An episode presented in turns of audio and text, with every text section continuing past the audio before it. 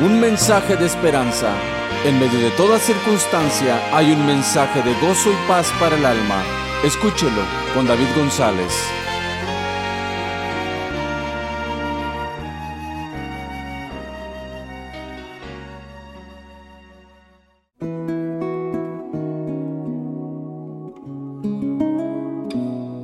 El valor de un alma. Es muy triste ver que la humanidad le da poco valor e importancia a su alma. Hay crímenes y accidentes, también hay suicidios. Muchas de las cosas de lo que vemos y oímos a nuestro alrededor demuestra que la humanidad poco se preocupa por su alma. En el Antiguo Testamento, el valor de un alma era otra alma. Esa era la ley antigua. Alguien quitaba la vida, él mismo pagaba con su propia vida. En algunos países del mundo, por ejemplo, en África, un alma vale un colmillo de elefante o el cuerpo de un animal.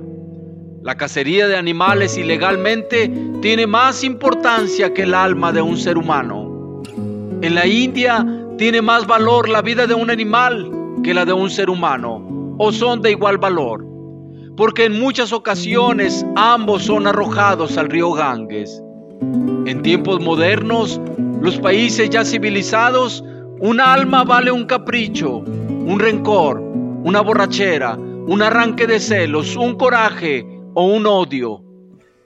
Pero delante de Dios, tanto vale el alma que Dios mismo nos conforta, nos consuela en el dolor tanto valor tiene un alma que ningún precio la puede sacar del infierno.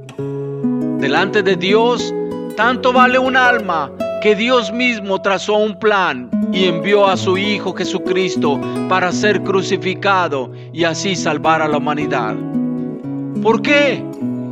¿Por qué Dios se interesa tanto en la vida de los seres humanos? Porque somos criaturas suyas, fuimos formados a su imagen y semejanza. Tanto vale un alma que todos los tesoros del mundo no la pueden comprar. Así sea oro, diamantes, bienes materiales, nada aquí en la tierra alcanzará para pagar un alma. El alma del ser humano es de gran valor que solo la sangre de Jesucristo nos pudo comprar. Primera de Pedro 1.18 dice, porque Dios nos libró de ese modo de vida que es poco provechoso y que nosotros aprendimos de nuestros antepasados. Y bien sabemos que para liberarnos Dios no pagó con oro y plata, que son cosas que no duran.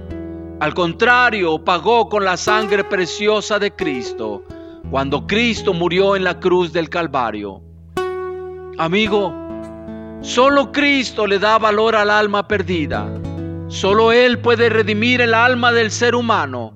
Solo Él la puede salvar.